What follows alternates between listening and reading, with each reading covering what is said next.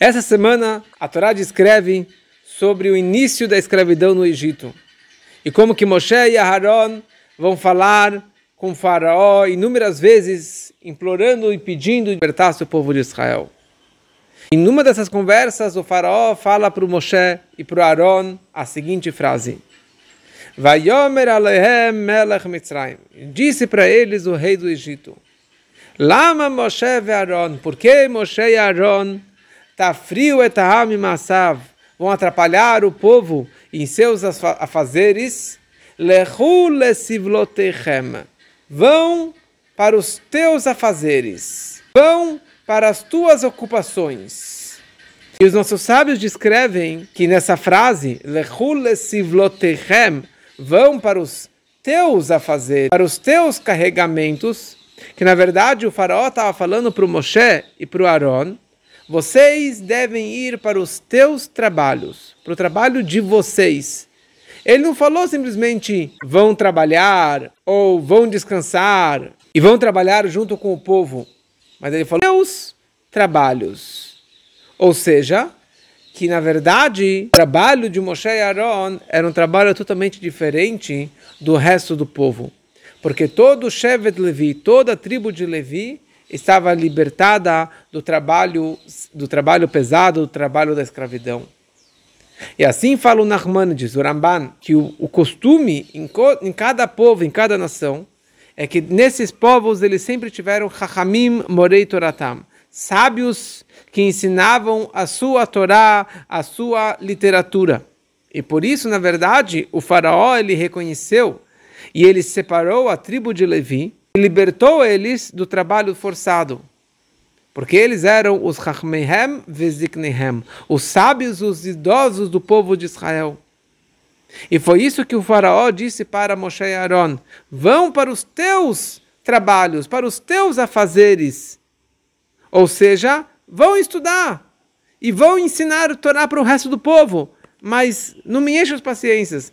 Deixa o resto do povo fazer a escravidão e vocês continuam fazendo o seu trabalho. Ou seja, Faraó, ele estava argumentando para Moshe e para Aaron o seguinte argumento: basta que vocês já estão livres do trabalho da escravidão no Egito. E vocês sozinhos podem ensinar a Torá o dia inteiro. E vocês podem também ensinar a Torá para o resto do povo. Por que você prometer na vida geral e nas atividades gerais do resto dos judeus? Que eles também é, sejam libertos do trabalho da escravidão do Egito a forma que eu organizei o meu país. Já basta que vocês estudem Torá. Por que vocês libertá-los também do, do trabalho para que eles também fiquem estudando, estudando Torá o dia inteiro que nem vocês? Essa que foi, na verdade, a grande reclamação do, do faraó. Vocês já estudam Torá o dia inteiro, deixa o resto do povo continuar servindo e fazendo a sua escravidão.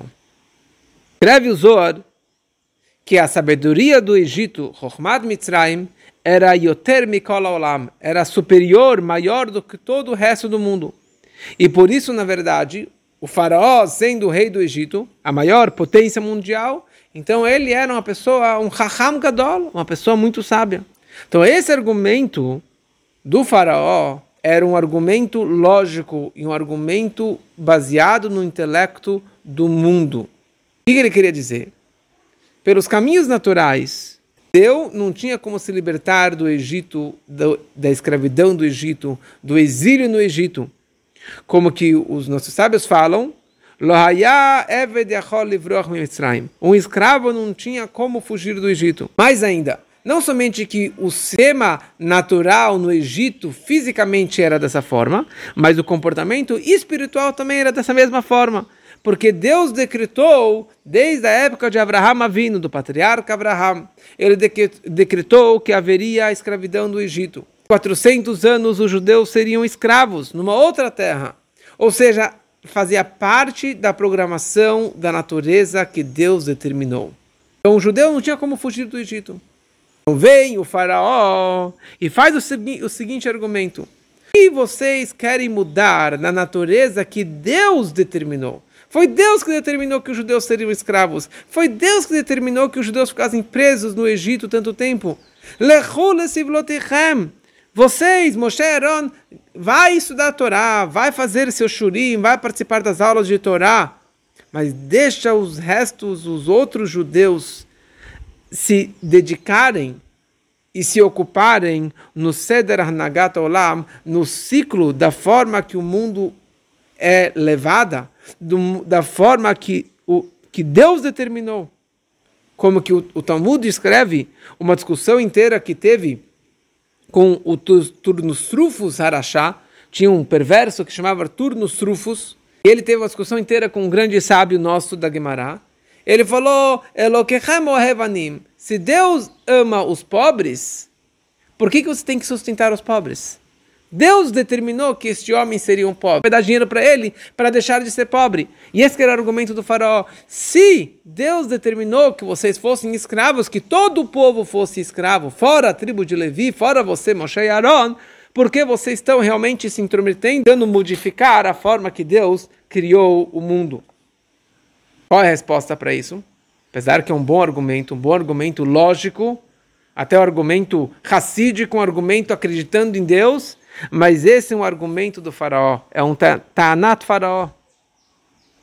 E se nós aceitássemos esse argumento do faraó, nós iríamos empurrar e anular todo o conceito da Geulah, da redenção. Como é sabido que a redenção precisava ser, a saída do Egito precisava ser berripazon, com pressa, rápido, eles precisavam sair do Egito.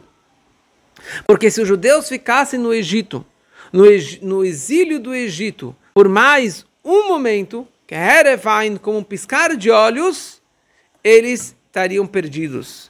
Sabe que no Egito tinham 49 portais de impureza e os judeus estavam mergulhados no 49 portal de impureza. Se eles ficassem lá mais um minuto, eles iriam mergulhar no 50 portal, que isso representa um nível, um nível além da natureza, porque a natureza é 7, 7 vezes 7 é 49, então o 50 portal representa um nível acima da natureza ou seja, acima da capacidade de sair disso. Então, se eles ficassem mais um momento no Egito, eles nunca conseguiriam sair do Egito e ter a Geulah, ter a redenção. Somente pela razão que eles não aceitaram o argumento do faraó. Eles não seguiram o conselho do faraó. Eles discutiram com o faraó, por essa razão que veio realmente na prática a Geulah, veio a redenção. Ah, realmente ele tinha um bom argumento lógico. Pela sabedoria mundana, ele tinha um ótimo argumento. Mas um judeu, e o povo judeu em geral, não está limitado nas limitações intelectuais e no Seder HaOlamot e no ciclo da forma que o mundo é regido. E por essa razão, sem olhar os Gzerot, os decretos do, do, do Galut, os decretos do Egito, e o decreto que Deus havia dito que os judeus ficariam 400 anos no Egito, mas na prática a redenção veio muito mais cedo. Ao invés de ficarem 400 anos, eles ficaram 210 anos. E Deus, na verdade, ele pulou a data prevista para a redenção. Por quê? Porque o povo insistiu, porque Moshe e Aaron não obedeceu a ordem e o argumento lógico intelectual do faraó. Isso tudo nos aprendemos uma lição para a nossa vida. Uma hora, um ensinamento, uma lição prática para a nossa vida, para um judeu na época atual, no século 21. Um judeu, ele não pode pensar da seguinte forma. Olha, eu já estudo Torá, Anit, Nafshi, Salti, eu já salvei a minha vida. E na verdade, de vez em quando, eu também dou uma, dou, um, dou uma aula, gravo um áudio, faço uma live, mando, mando uma, uma aula para outras pessoas. Mas eu não preciso realmente me dedicar tanto por eles. Eu não preciso me preocupar com outro Yodi, se ele cumpre mitzvot ou se ele não segue o, juda, o, o, o judaísmo. Se ele se dedica para Deus ou ele se dedica às suas forças para o faraó, o rei do Egito para assuntos mundanos. E é um ótimo argumento uma coisa como essa. Porque o material, a fisicalidade por si só, sem Deus, sem a vitalidade divina, é como construir as duas cidades que os judeus construíram para o faraó, Pitom e Ramsés. Essas duas cidades representam, na verdade, a materialidade, o mundano, você mergulhar na, na, na modernidade do mundo, na moda do mundo, nos, nos prazeres mundanos. Então nós precisamos saber o seguinte, que essa visão é uma rashkafá, é uma visão, é um approach do faraó, rei do Egito que ele vira para o Moshe e para o Aaron e para cada judeu, em toda e qualquer geração. Vão fazer os teus afazeres. Já basta que você estuda a Torá, já basta que você é religioso, já basta que você faz as suas mitzvot. O que você se importa com outro judeu? Mas essa não é a vida de um judeu. O comportamento de um judeu, que esse que é o comportamento de Moshe e Aaron, é de não se importar, de não levar em consideração um argumento do faraó, um argumento do presidente, um argumento do goi, do seu vizinho, e mesmo daquele da tua alma animal que você tem dentro de você, não levar isso, aqui, isso em consideração. E aqui o Rebbe traz uma seguinte parábola. Da mesma forma, numa situação que você vê um incêndio, Deus nos livre, você vê um incêndio na casa de um vizinho judeu, quem vai falar o seguinte Olha, eu estou tranquilo. E ninguém vai ficar perguntando, se questionando: será que eu devo ajudar o meu vizinho? Será que eu não devo queimar meu, meu, eh, ajudar o meu vizinho? Ou ele vai fazer o, o seguinte cálculo: eu preciso me intrometer na vida do meu vizinho? A casa dele está pegando fogo. O problema é dele, não é meu problema. Deixa que a casa dele pegar fogo. A minha casa não vai pegar fogo. Sabe o quê? Se, se, é isso que Deus queria, que a casa dele pegasse, pegasse fogo, essa que é a providência divina, então deixa que a casa dele pegue fogo, que ele morra. E o que, que eu preciso me intrometer, é, me meter nos caminhos de Deus, nos planos divinos? E é óbvio que qualquer pessoa normal não vai fazer esse tipo de cálculo lógico, desse tipo de pensamento, se eu, se eu devo ajudar o outro, não devo ajudar o outro, porque ele vai sair correndo, pegar um balde para o bombeiro para ir salvar o vizinho. Então, se isso é de uma forma no mundano, nos caminhos naturais, na, na vida do, do cotidiano, então, então, quanto mais, se estamos falando aqui de salvar um judeu do mundo vindouro e salvar um judeu da, da vida neste mundo ao mesmo tempo, e não existe esse cálculo, não existe esse pensamento se eu devo ajudar meu irmão ou se eu não devo ajudar. Salvar um irmão que está em incêndio, um judeu que não sabe Torá, um judeu que não sabe Alevbeit, um judeu que está se assimilando, um judeu que está queimando seres mundanos, ele tem que fazer de tudo para conseguir salvar e aproximar, e ensinar mais e mais Torá, e para que aquele judeu possa aprender mais Torá. Isso que era o que Moshe e Aaron quebraram os argumentos do faraó. O Rebbe anterior o sogro do nosso Rebbe, ele falou certa vez, no nome do Baal Shem Tov, que a obrigação de Ahavat Israel, a obrigação de amar o próximo como a ti mesmo, não se aplica somente para um judeu que você conhece, mas esse Ahavá, esse amor tem que ser para todo e qualquer judeu que você nunca conheceu, que se encontra em qualquer canto distante do outro lado do globo. Esse ahavá, esse amor tem que ser não somente ve'ahavta, mas tem que ser ve'ahavta lerechakamocha. Você tem que amar como a ti mesmo. Da mesma forma que o amor próprio é um amor ilimitado, sem limites, sem fronteiras, assim também tem que ser o amor para um outro judeu. Tem que ser um amor incondicional. E ele, e ele nos conta que o Mesrit Mag, do Magid Mesrit, que era o sucessor do Baal Shem Tov, ele tinha o seguinte um, desejo. Ele falava a seguinte frase: Halevai, quem dera que eu pudesse beijar o rolo da Torá, o Sefer Torá, da mesma forma, com o mesmo amor e o mesmo carinho que o Baal Shem Tov fazia, beijava um outro judeu. Mesma forma que o Baal Shem Tov, ele tinha um amor, um carinho para um outro judeu, para que eu possa também beijar a Torá da mesma forma. E o Magid concluiu a seguinte frase falando o seguinte: Se o Baal Shem Tov soubesse durante a sua vida neste mundo o poder e a influência, o de quanto que ele consegue aproximar uma outra pessoa com esse carinho, com este amor, Porque hoje, quando ele está no paraíso, no Ganeden, ele sabe o valor a importância desse Havat Israel, desse amor e aproximação do próximo. Se ele soubesse em vida, ele teria feito isso de uma forma muito, muito maior. Esse tem que, tem que se expressar da seguinte forma.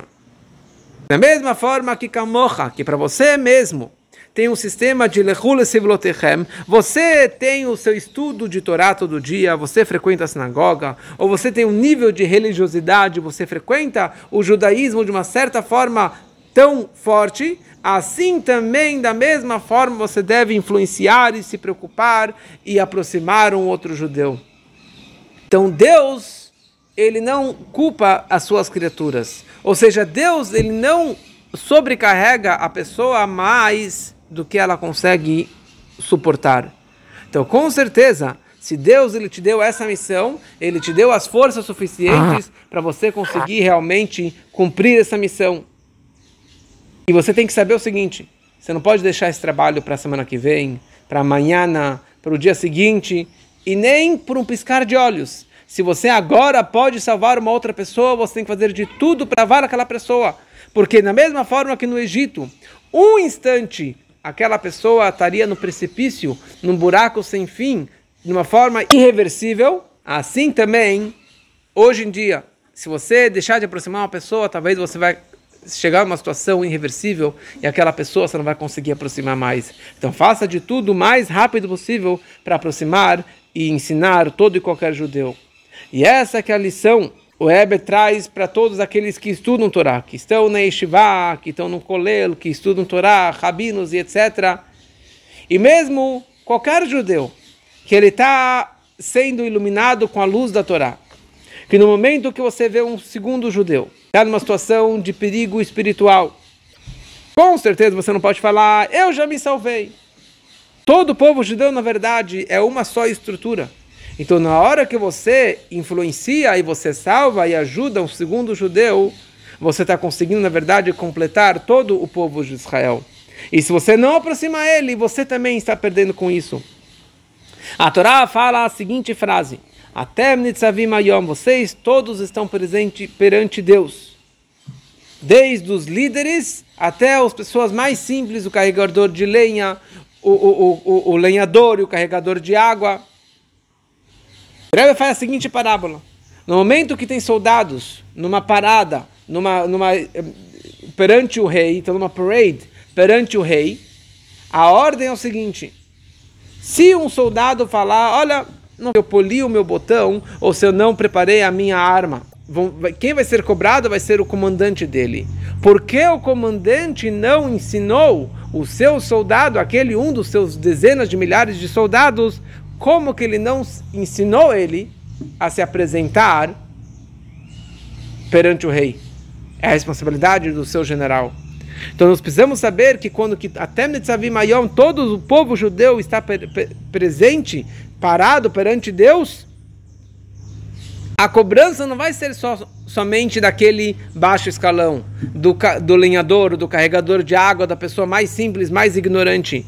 Mas a cobrança vai ser dos cabeças e dos líderes da tribo, do, de todo o povo de Israel.